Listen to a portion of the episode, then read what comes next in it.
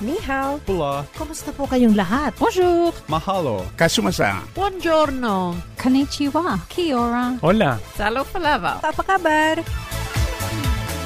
Rich in the music of different cultures, this is Multicultural Radio, Cairns FM 89.1.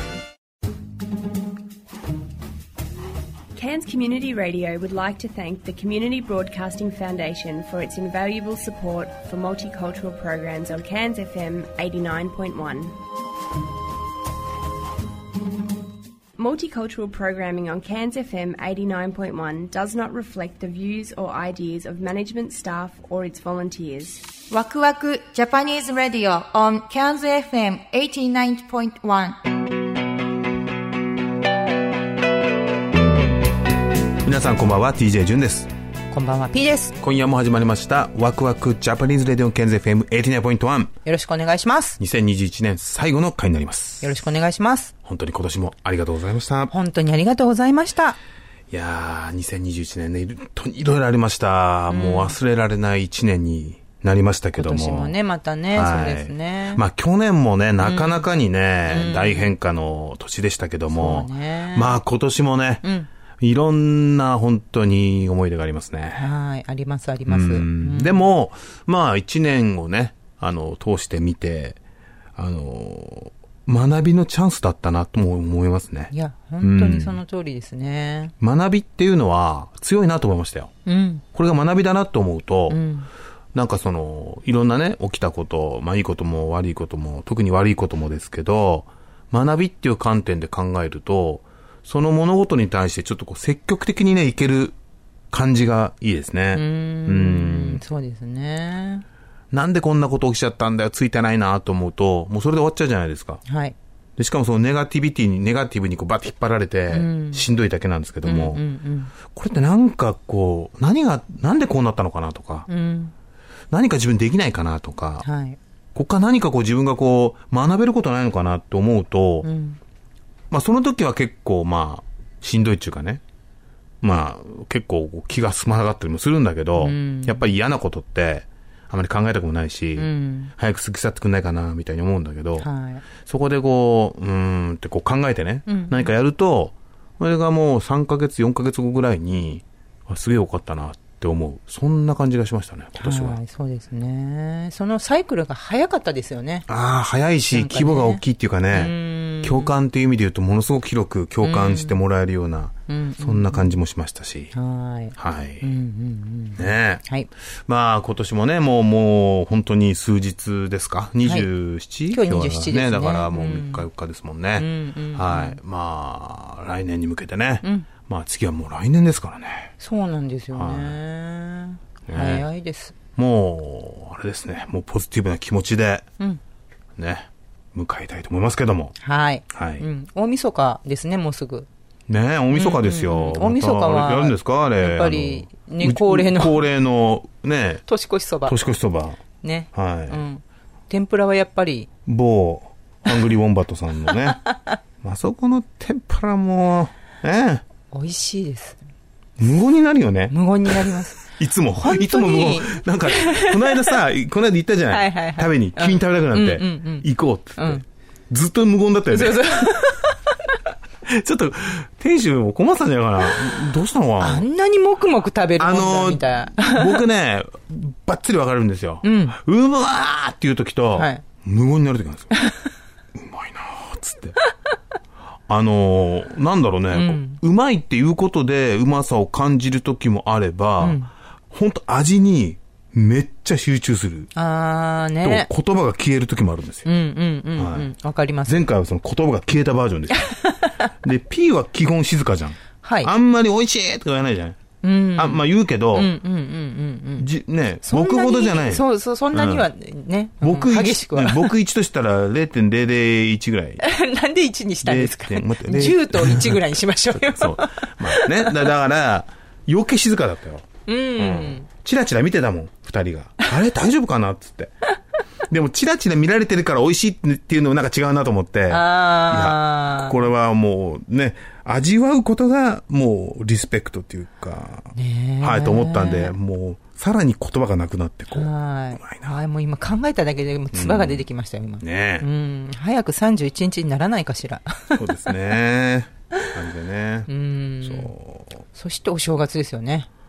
そしてお正月ですね。。はいいやー、来年は本当にいい年にしたいですね。そうですはねいもう毎年まあいい年なんですけどねうんはいうんうんはい結果まあいねろんなねうん、いろんな意味でね、あのー、願いというか、はい、届けばいいなと思います。まあこれ非常に個人的なことなんですけども、最近あの僕、まあ最近って言ってももう12月入ってすぐぐらいですかね、あのー、改めてね、祈るということを日常に入れるようになったんですよ。はい。はい。あの、まあ、前から般若心経は上げていたんですけども、だったんですようんううん。んあの、すごくなんかね、あれ、祈るって、もちろんね、僕祈るときに、できるだけいろんな人が幸せになったらなって思いながら祈るんですけど、はいこれね、もちろん、あの、そのね、願いがこう伝わってそうなってほしいんですが、祈ることで自分も癒されてるっていう。うーん。この自分が助かるっていうのも、もちろんね、そう自分が助かりますように、健康になりますようにっていう祈りも効果はあるとは思うんですけども、むしろその他人というか他の人がそうなってほしいっていう祈りの方が強いっていうね。しかも自分をも癒すっていうことに気づいたんですよなるほどね。はなんでね、今こうやってやってるんですけどもね。まあこれはもう続けていこうかなと思っていて。はい。結局その祈ってるっていうのは、ん一番聞いてるのは自分じゃないですか。ああ、確かに確かそう。に。だからやっぱり自分がやっぱり一番癒されるんだと思うんですよね。あー確かにね、うんだってそれで祈りながらね、その頭に浮かんだいろいろまあね、まあ家族とか友達とかそこからまあ始まるんですけどいつもはね、それがだんだんだん広がっていくんですよ、もうそこからもう全然浮かんだ人全部全部の人が救われますようにっていうなるんですけどたまにねあのガソリンスタンドのおっさんの顔とかね浮かんだりしてうん 人間の記憶って面白いなと思ってすごいとこ出てきますねはいそこも選んでないかうんうんら、最初スタートはね、やっぱりもちろんその、お親とか兄弟とか友達とかって行くんだけど、途中からはもう、もう自由に、ぽもう全部もうやるんで、はい。びっくりしますよ。すごいこんな人、あの、拝んじゃった、みたいな。拝んじゃったっていう か、祈っちゃった、みたいなよ。く覚えてますね。すごい、ね。結構 IGA のスタッフとかよく出て IGA のスタッフ。 よく言ってる証拠でする。ね。 そうですね。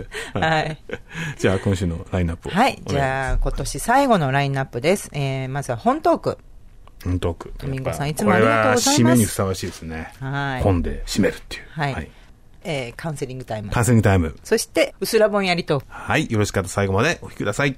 ワクワクジャパニーズ・ラディオ on Cairns FM89.1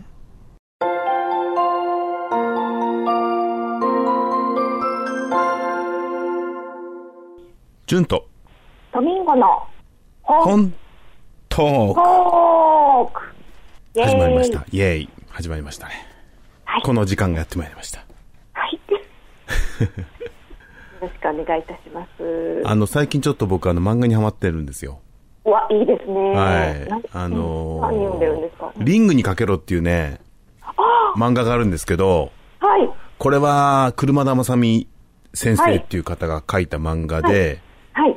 えっ、と、多分ね、世代的に、まあ僕の世代、この作品は多分ね、1979とかそれぐらいなんですよ。そうですよ確かうね。ん。80年に入ってぐらいに僕は読み始めたんですよね。小学校、だから79、9歳とかですから僕が。リアルタイムで。はい。9歳って言うと小学、何 ?4 年とかでしょ多う分。ん、中学年、高学年ぐらいです高よね。学年。か。そっかそっか。はいそうなんですよ。あの、すごくやっぱり当時、少年ジャンプがもうほんと輝いていた。まあ今でも輝いてるかもしれないけど、はい。もうあれって。もう全盛期ですよね漫画の全盛期ですね。ドクタースランプあられちゃんとかもやってたし、そうそうそう。で、筋肉マンもね、まあちょっと後に始まったりとかして、はい。キャプテン翼とかね、多分あの辺よりちょっと前なんですよ、リングにかけろって。で、リングにかけろの作者、車田正美先生は、リングにかけろの後に、風魔の小次郎っていう漫画を書いて、はい。で、それはよくわかんない、結構好きだったんだけど、はいあの、木刀を持ってなんか戦う、なんかそんな感じの話で、でも結構すぐ終わっちゃうんですよねそうですよね、風魔の小次郎は。はいちょっとで3日っていうか、はい。そうですよね。うん。で、それでもう僕は、そこからもう結構大人というか、もう中学ぐらいになっ高校ぐらいになったら、もうあんまり少年ジャンプ読まなくなっちゃったんですよね。あー、なるほど。そう。その頃、セイントセイヤだったんですよ。だから僕、僕セイントセイヤのが結構有名っていうか、認知度ないですかえー、そうなんです。いや、私ね、逆に、うん。あの、さっきおっしゃったリングにかけろと、うんふんばの小次郎、もう、ばっつり読んでたんですよ。ええー、そうなんだ。あ、すごい嬉しいなもう、あの、リンかけ、かうけん。こ、輪郭け、あ、もう輪郭け言ったらもうね、完全に読んでるもんね。はい。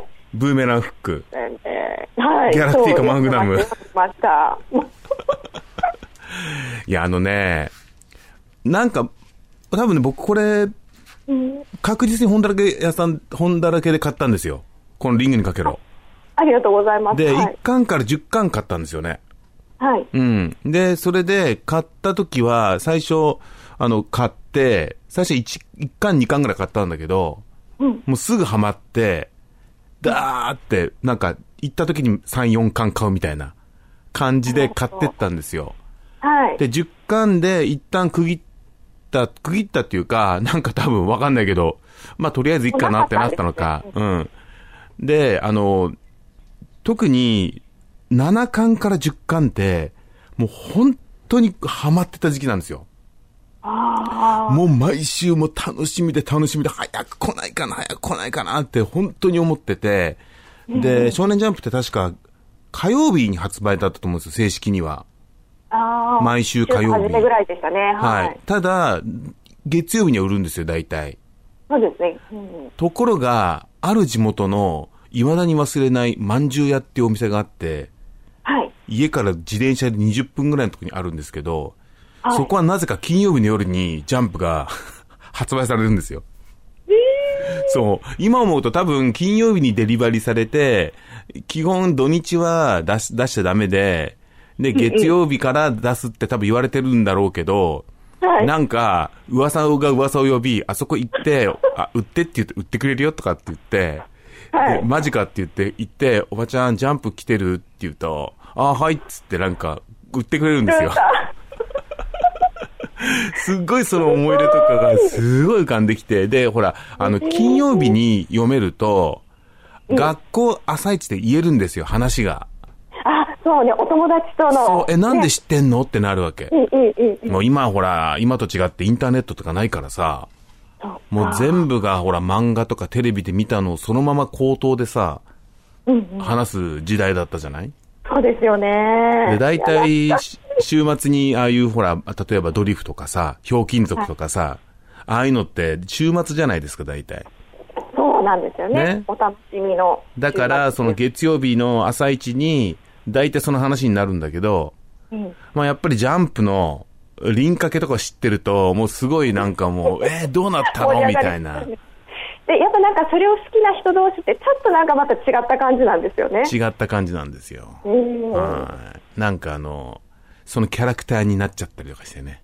そうそうそうそう。俺は、俺はシナトラみい。たい な。ぼ僕は、あの、剣崎淳みたいなさ。なんかそういうなんか、そういうの出てきてた。いや、今蘇ってきました、名前言われあて、。そうでしょうん。それでね、今回その、改めてもう一回読んでみたんですよ。はい。リングにかけるをね、一巻から。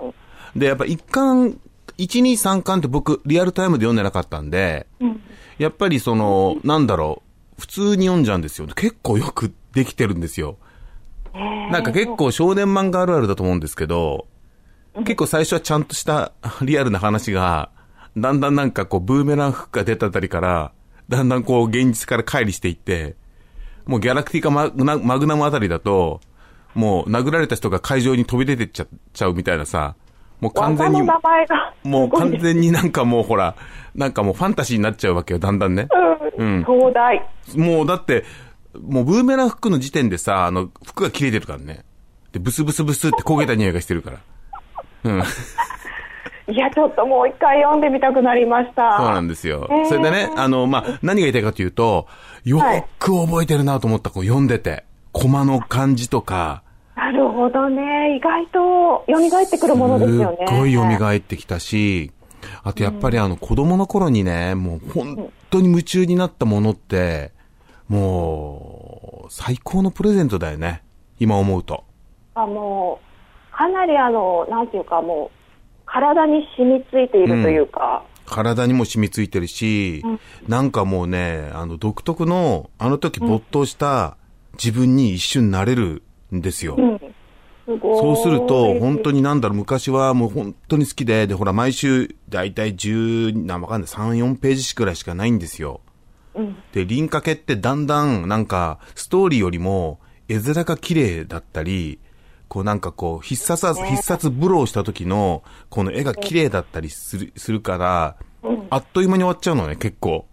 特にあの、試合になると、もう、本当にあっという間に終わっちゃうから、もう、ゆっくり見るわけよ。大きくね。絵が大きいし、そう、だ大いたい。体、あの、うんバシンバシンみたいな感じでパッパッパッと終わっちゃうから、さあ、はいもう読むだけだったらマジ5秒ぐらいで終わっちゃうんだけど、それをさ、 5秒もう早い 一一枚一枚ペラってめくってさ、じーっくり見てさ、もうあの時の感じがね、こう蘇ってきたんですよ。いやー、なんかちょっとキュンってなりますね。いやー、もうキュンとなりましたよ。はい。だからね、やっぱりね、あ漫画って、ね、やっぱりほら、大人になるとさ、読まなくなっちゃうじゃないですか。あー相対的になるほどあのそうですね、うん機会は減りますよね。でしょだからね、やっぱりね、子供の時は結構漫画すごい読んでたから、で、特にその繰り僕返しねは、うん、僕はテレビよりも漫画で読むのが好きだったんですよ。雑誌とか。はい。 はい。なんでね、改めてね、ちょっとね、リングにかけるをもう一回読み直したらね、すごい。また新しいもう発熱見がはい。あったのと同時に、非常に批判的な自分をいましたね。あ、そうですか、それ気になる。こんなこと言っていいのっての結構ありますよ、リングにかける。そっか結構ある。ー、えーそう、世の中ってその数十年にすごく変わってますよね。すっごいびっくり。あのね、ほんとそれはある。子供の頃は別にそれもちろんね、そんなこと思わなかったけど、そうそうえ、そこんなこと言っちゃっていいのっていうね。 う。うんうん。あります。そういやー、もう一回読み直したいわ。はい。というわけで今回ちょっとね、僕の方から出しましたけど、はいリングにかけろということで、車田正美のリングにかけろ。はいね、風魔の小次郎、セイントセイヤ、この辺かなあと、まあ、いくつかあるかもしれない。男坂ってのもあったらなんかな、そういえば。あーあっという間に終わっちゃったけど確かはいそうなんですよ、それ読んでないな。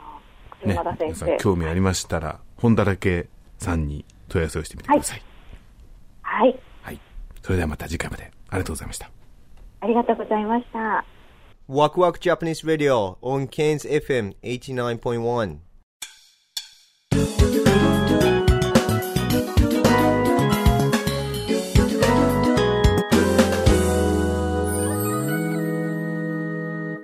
ジュンとさよこのカウンセリングタイム。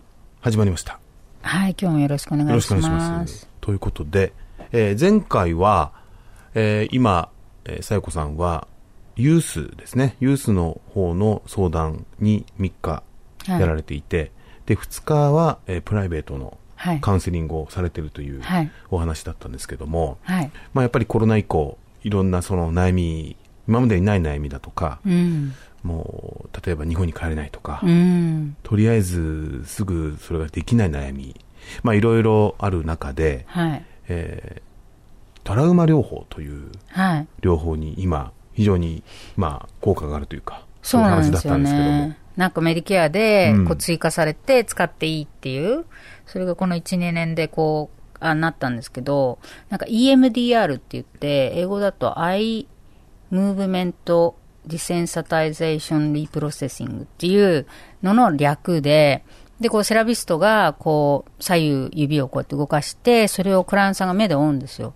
でその時に、だからトラウマの記憶をこうちょっとこうイメージして、ちょっと自分への評価とかをちょっとイメージして、その指を折ってると、なんか催眠療法みたいで、だんだんだんだん、なんかこうイメージが変わってきたりとか、うんなるほど。うん。それで緩和されて、その、なんていうんかな、この、あの、本本来行くべきところの脳の記憶がこうね、あの、ちゃんと収まるところに収まれてないんですよ、トラウマの記憶っていうのは。それが、こう、収まるっていう、それでちょっとこう、あの、症状が和らぐっていうね、結構そんな感じのがあるんですよ。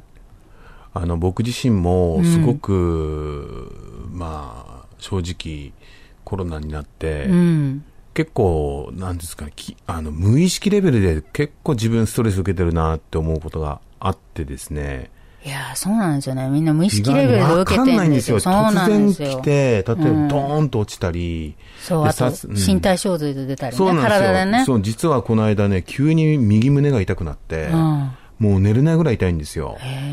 で、なんだこれと思って。うんで、多分、あの、もともとはそのなんかこう、肩、五十肩っていうんですかそっあーから始まって、その肩の筋肉の連動でうん痛いんだろうなと思ってたんだけど、うんとにかく治らなくて、うん。で、どんどんどんどん悪化して、うんで、ある時夜中に起きて、あまりにも痛くて寝れなくて、なんかどうしようかなと思って。心配ですね。それうだで、よね、ちょっと、まあ、ググったんですよね、もう一回。うんそしたら、あんま本当やんないんですけども、うんあの夜中にい、うんその症状をググるとあまりに痛いとねあんまりよくかなり良くないんですけども、うんただ、まあ、バッて見たら、やっぱストレスっていうのが結構あったんですよ。うーんうんまあ、いろいろな可能性はあるんだけど、うん自分が見た感じだと、ああ、これストレスかなって僕思って、うんで、ああ、と思って、それで、その時に自分が、あの、やっぱり、きっと無意識に何かが自分でうんストレス受けてるんだろうなって思ったんですよ。うんで、それは気づかないからう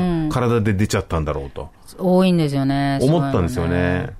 で、僕はたまたま、まあ、ある手法を取ったらうん、劇的に治ったんですけどもお、ー結局やっぱトラウマだったんですよ。まあ、トラウマというか、うん罪悪感というか、うん。そう。まあちょっと自分昔とかのに根付いたいみたいやな。、まあ、今、今のこの、こ今の、その、ことに関係していて、ただその意識を、んあの、封じ込んじゃってたんですよね。うんうんうんで、それに向き合って、うん向き合ったら治っちゃったんですよ、本当に。ああ、でもだから、う本当そうなわんびですよっねくりし。て、あ、本当になんか人間って、んその、ストレスだったり、罪悪感だったり、うんあ、申し訳ないなとか、無力感とか、あと不安とか、そうなんですそよね。ういうのが体大きいの、ですよねなんかね、多分どっかをね、せき止めちゃってるんじゃないかないと思うんやでーすよ。そう、本当にそれで、硬くなんかぐーっとなってるっていうか、うん、それでね、うんそれはあのーやっぱりこう、ほんまさにその無意識じゃないですけど、やっぱり気づかなかったりとか、ね、あと、なんか、ね、やっぱり向き合いたくない気持ちとかだったりするじゃんだから一生懸命こう紛らそうとかね、そうしてるうちにね、体がどんどんどんどん溜め込んじゃってね。あの、今、まあ、ラジオで、うすらぼんやりトークっていうのをね、あの、ともこさんとやってるんですけども、うんまあ、その話の中でも出たんですが、うんストレスを軽減する一つの方法として、自分を客観視するっていうのがあるんですよ。あー本当になんか自分を実況中継する。例えば、なんかこう、ああ、今自分はすごく不安になって、寝れなくて心臓がドキドキしているんだとか、そういうちょっとこう自分を客観的に、なんか本当実況することで、ちょっとストレスが軽減するっていう話があったんですけど、ああそうですよね、自分とそのね、間にスペース、それカウンセリングだと、それ、マインドフルネスで使うんですよ、ああそうなんですかそれもメディケアとかでうん認められてるやつで、結構本当に科学的にあのリサーチとかでいい結果が出るっていう、だそかうらですちよょっねと瞑想とかマインドフルネスのあれですよね。そうですよね。だから、まあ自分でできるんならいいんだけど、うんね、やっぱりなかなかできないと思うんですよ。そうですよね。なかなかね、これまあ、僕は、まあ、って聞いたときに、あ、そっか、ってすごく不安なときに、まあ何回かやったりしたんだけど、でもちょっと忘れちゃったりするとできなかったりするし、不安が強すぎると、やっぱりこうし、できなかったりするじゃないですか、一人一人でではねね。そこでやっぱりプロの方と話をして、あの、あ、今こういう状態だねっていうことを客観的に、うん、とにかく言ってもらったり、あとさっき、あの、さやこさんが言った、その、えートラウマ療法みたいにね、無意識を、もうちょっとこう、引っ張り出してきて、あ、こういうことが、まあ、あったというよりは、多分ちょっと、まあ僕もプロじゃないとわかんないんで、その両方の中で自分で気づくかもしれないし、あ、自分子供の頃のあの思い未だに引っ張ってたんだとか。そうなんですよ、出てくうるんですよ、ん結構。それだけで随分ね、楽になりますもんね。うん、でもよかったですね、そうやって、んさん、気づけて。いや、本当に良かったですね。んだから、まあ、それはどっちかっていうと直感だったんですよね、僕は。うんなんか、胸が痛いってなって、で、胸が痛いっていうのは、やっぱり、あの、心配とか不安とかって胸ってよく痛くなるイメージだったんですよ。だから、あ、自分はなんか不安とか心配してるんだなって思ったんですよ。そうですうねん。。それで、僕は何をしたかというと、ん祈ったんです。うん。祈ったんですよ、とにかく。祈ろうと思って。だからその不安とか心配に対して、あの、浮かんだのが祈るだったんですよね。じゃあその心配ということが起きないように祈ろう。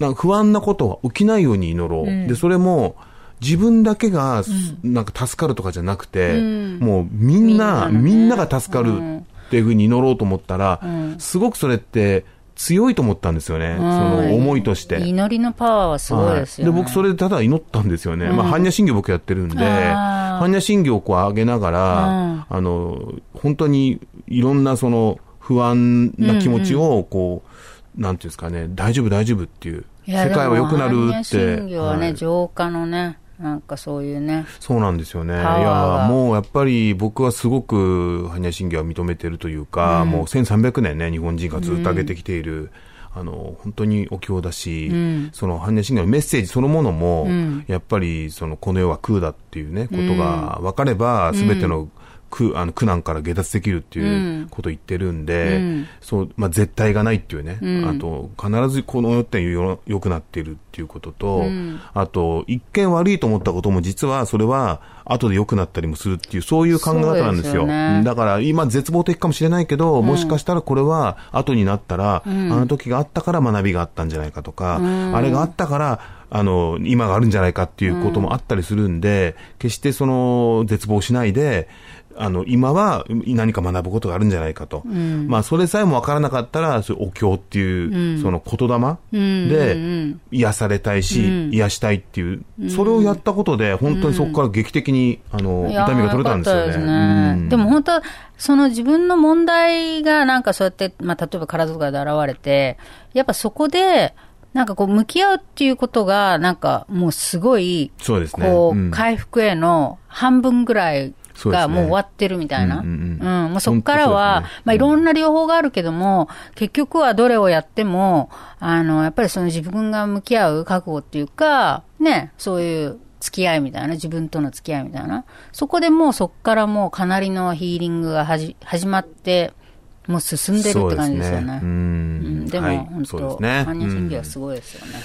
ということで、時間がやってまいりました。は。はいいということで、あの、まあ、本当に、あの、さやこさんがおっしゃるように、うんやっぱりいかに無意識に向き合って、んうんそれを自分の方で受け入れたり、うん考えたりするっていうのが、やっぱ癒しへの第一歩だと思うんですね。うんただ、やっぱりどうしても一人でできないっていう場合は、うんやはりプロの方に相談するのは、そうですね。よろしいんじゃないでしょうか。本当に、あの、はいヘルスケアカードがあったら本当無料なんで、うんそんなに症状が、例えばね、いや、そんなに苦しくないからっていう方でも、ほんで結構ね、あの、あの、ただもう話に来るみたいな、うんもうそんな感じで気軽にぜひね、ね利用してほしいですね。ぜひぜひということで、えーあかりカウンセリングで、はいえー検索していただいて、はい日本語で対応できますんで、はいぜひぜひ、あのね。はいあのーお願いしますはい、ということでありがとうございありました。がとうございました。はワクワクジャパニーズ・ラディオン・ケーンズ FM89.1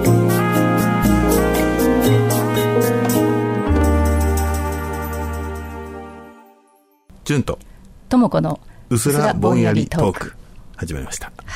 えー今回はですね、前回、えーファスティング、断食ですね、日本語で言うと、えーまあ、の話をしてまして、はいあの、非常に参考になるところがあるので、引き続き、もうちょっとね、あの、お話をお伺いしたいと思うんですけども、まあ、前回、まあ、デトックスから始まって、デトックスってどうなんですかっていうところから、えーいかに入れないかって大切だよねって話から、ファスティングの流れになって、はいで、ファスティングの効果とか、そういったもののお話になりましたけども、はい具体的にこれ、例えば、あの、まあ、ともこさんは、ファスティングの資格をお持ちということで、はいはいあの、まあ、指導される、指導できるということなんですけども、はいはいこれ、例えばど、どんな感じなんですよあの、やりたいって言った場合に。あやりたいって言った場合には、い大体最初に質問票に答えていただいて、うんその質問票を元にカウンセリングをするんですけど、あ、まずカウンセリングありはきいなんですね。はい、カウンセリングは大体2時間ぐらいで、おお長いですね。うんうん、で、えー、とその後、うんまあファスティングの仕方こういうふうにしてくださいっていう仕方をお教えしたらば、あとはご自分の、例えばお仕事の都合とか、お休みの都合とかで、ああ、なるほどね。自分の好きな日にちを決めていただいて、あーでそっか、えー、とその日に 1, 週間全部かかるんですけど、あ一週間はい、なるほど自分でその決めた日にちでやっていただく、でそのやってらっしゃるやってあのらっしゃる間はあの、どうですか、大丈夫ですか、あのお腹空きませんかとかっていう感じで、まあ、1日1回ぐらいは連絡を取り合って。ああ、なんだ、そういうイメージなんそうしだ。ないなとんかやっぱり僕、なんかどっかにこう、こも、こもったじゃないけど、合宿して、やるんかと思ってたんで。それはまあ本当はベスト、断食道あーまあ場みたいなのはね、そうです作れたらいいんですけあーなどるほどねうんうんう、んあのやっぱり皆さん、日常生活が終わりですよなねるので、ああのご自宅で普通にやられてで、その間、お仕事とかももちろんできますので、なるほどあのでえー、とその後また、えー、と終わった後に、ちょっとカウンセリングっていうのも含めて、うんうんあーであとはもう、はいはいあのその後のどういうお食事をしたらいいかとかっていうのも含めて、あのやらせていただいてますなるほど。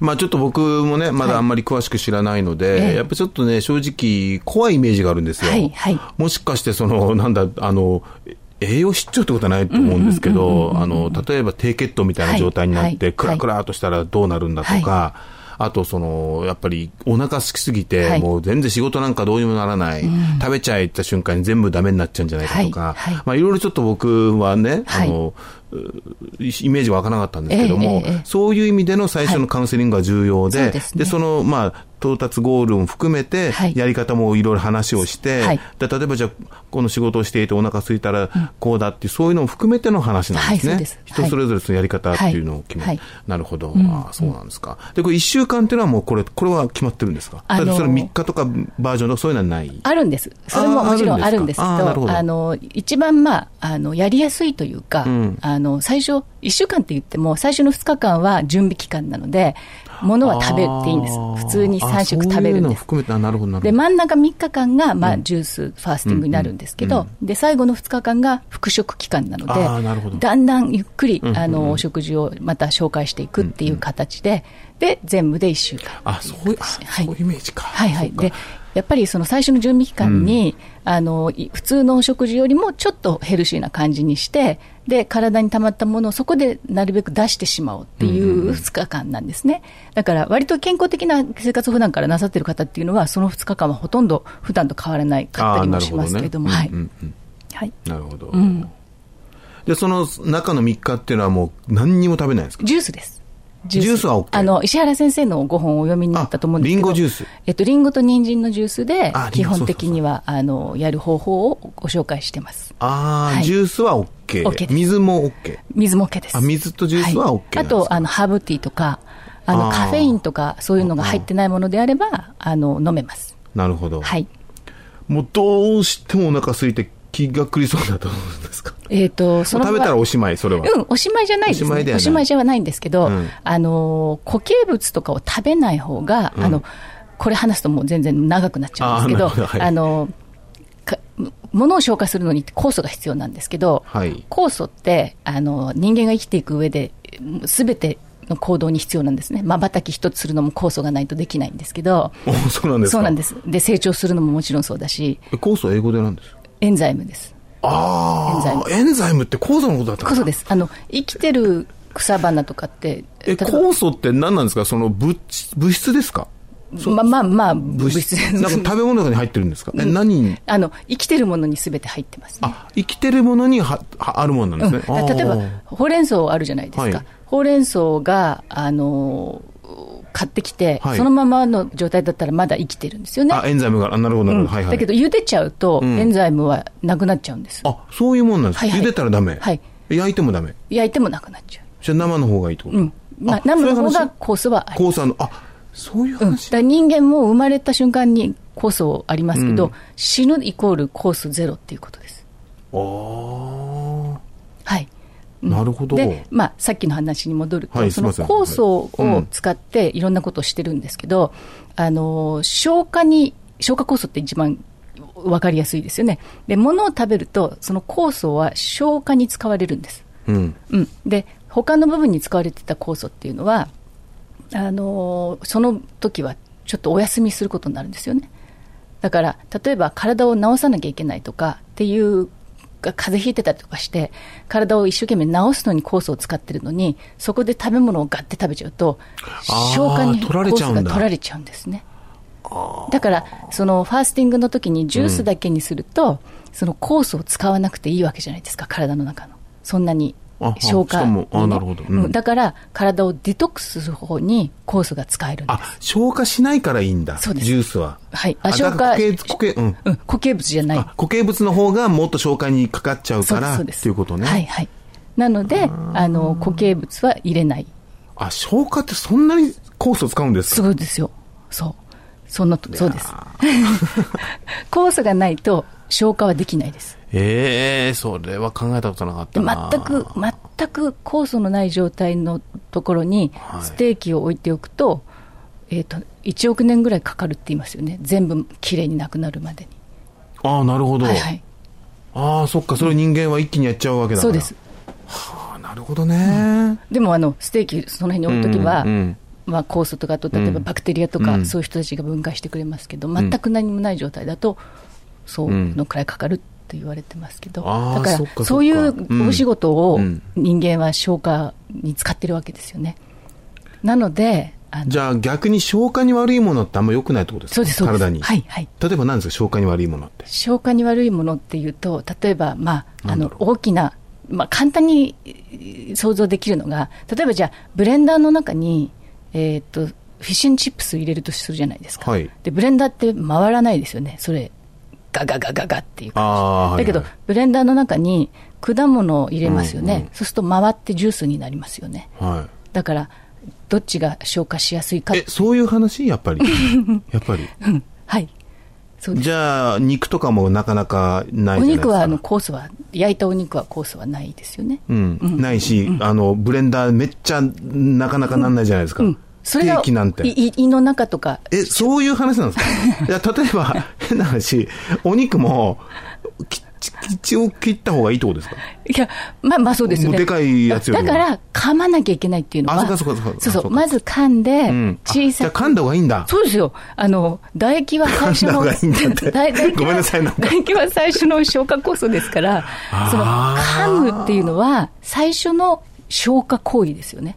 だから、唾液の酵素と食べ物を混ぜて、細かくしてあげるとは、い胃に負担がかからないじゃないかでらすか。酵素も使わないと。そうです。まあ、使いますけど。使うけどそ量あのが噛まないよりは全然いいっていうねですですもちろんですだけど、そのままステーキ丸め飲み、例えばまあサザエさんの確かにね最後のうんね、うんうんあの、ガンフムンガンフンみたいに飲みガンフンやった込らんじゃうと、大変だ、これは。大変ですよ。だって、その細かくするところから胃では始まるわけですよね。だからもう胃はもうもう大変なわけですよね。だから胃の中にいる時間も長いし、うんうんで、今度腸に行きますよね。で、腸でも長い間頑張らなきゃいけないんですよね。いだけやどーいいこと聞いたわ。果物そのまま食べたら、果物って本当それこそ、ぐじゅって手で潰せばそうですね潰れますよね。うん確かにううんあれは酵素もあるし、うん。もう酵素もすでにあるのあるに、のにしかも消化しやすいとそういでう。す、そうです。もう理想的なそうです。はい、はい。はい。いやそっか。はい。時間がやってまいりまあ、した。もうですかい やでもすごく、すごく参考になりました。これは結構、リスナーの方も、あれじゃないです か。結構もうご存存知の方多いと思いますけど。 はい。はい、というわけでね。はい。また次回ちょっと 質問を変えていきたいと思いますけど、ありがとうございました。ありがとうございましはた。ワクワクジャパニーズ・ラディオ on Cairns FM89.1 今週も最後までお聞きいただきありがとうございました。ありがとうございました。えー私たち、えーワクワクジャパニーズレディオなんですけども、毎週月曜日夜7時から、え1時間やってるんですけども、えーこれはですね、ケアンズ FM89.1 が、えーマルティカルチャルプログラムという番組を、えー、大体平日の6時から持ってまして、約、そうですね、12ぐらいのエスニックの番組を持っている、一つの番組が私たちのワクワクになってます。ちなみにワクワクの前が、えー6時からえー1時間、Excuse My French というフランス語の、えー番組ですね、フレンチコミュニティの番組。そして僕たちのこの番組の後が、えーこれは2時間にわたって、えークックアイランドのプログラムが入ってます。えーあとは火曜日ですとイタリアとかフィリピン、えー水曜日はタイ、えーチャイニーズ、サモア、イーストンティモール、ラテンアメリカ、インドネシア、PNG、サウスパシフィックと、えーいろんなね、エスニックの番組がありますんで、もし興味ある方はぜひ、あのね、まあ、言葉はちょっとわからないかもしれませんけども、あの、一部英語でね、説明があったりとか、やっぱ一番興味深いのがその国々の音楽が聴けるので、あうんの、ね、あのぜそうでひす、ね。聞いてみてください。で、みんな、えーこのエスニックプログラムは全員、えーボランティアでやってますんで、あのーまあ、それぞれのね、コミュニティが、あの、今後続くためにも、この番組が、えー続けられるように皆さんサポートよろしくお願いします。お願いします。 Thank you for listening to Waku Waku Japanese Radio on KNZFM 89.1. Our program is uh, basically on KNZFM 89.1 's Mouth Culture Program. Uh, we, uh, we we every Monday start from 7 p.m. to 1 hours, and before our program we have excuse my French the French program from 6 p.m. and after our program uh, we have a Cook Islands program which is for two hours from 8 to uh, 10 p.m. We are part of the uh, sort of big community of multicultural uh, society. Uh, it's very important to have multicultural program in the radio. I think so. Uh, please support uh, just simply by listening and uh, please share our program to other people and would you please try maybe other program as well uh, french and kukaran and also we have italy program filipino program thai chinese samoan eastern timor latin american indonesian png so uh, please tune it just for our community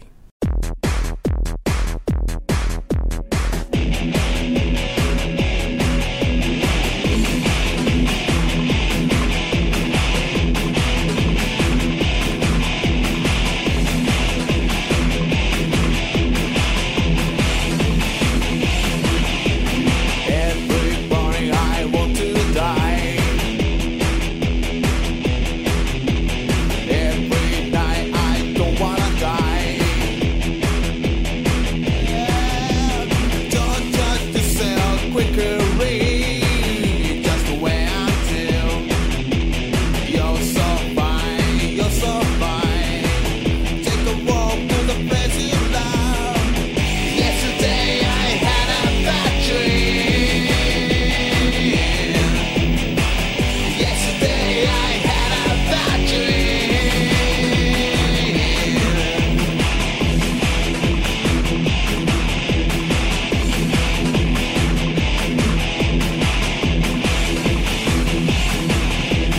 Everyone let me alone.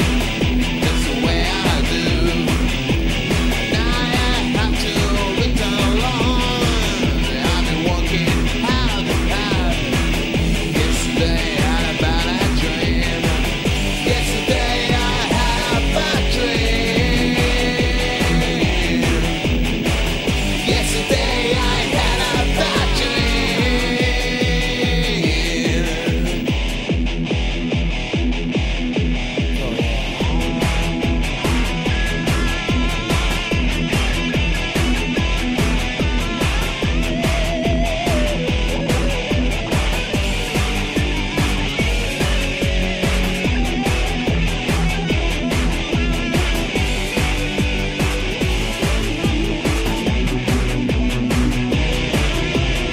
Yesterday, yesterday, everyone left me alone. Now I got something I have to return. Yesterday, yesterday, yesterday, yesterday, yesterday I had a bad dream. Yesterday I had a bad dream.